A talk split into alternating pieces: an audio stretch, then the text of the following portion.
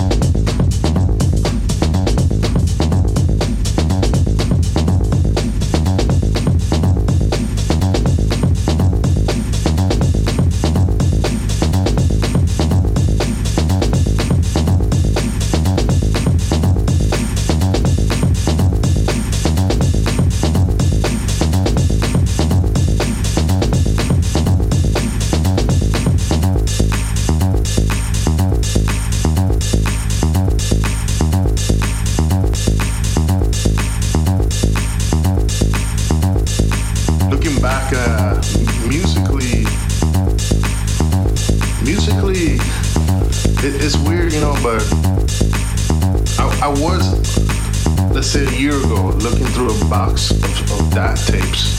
Where we I recorded all my original tracks on DAT tapes when I first started recording, I had a TR909, an S950 Akai sampler, and a 16 channel Mackie board, and a DAT recorder. Four pieces.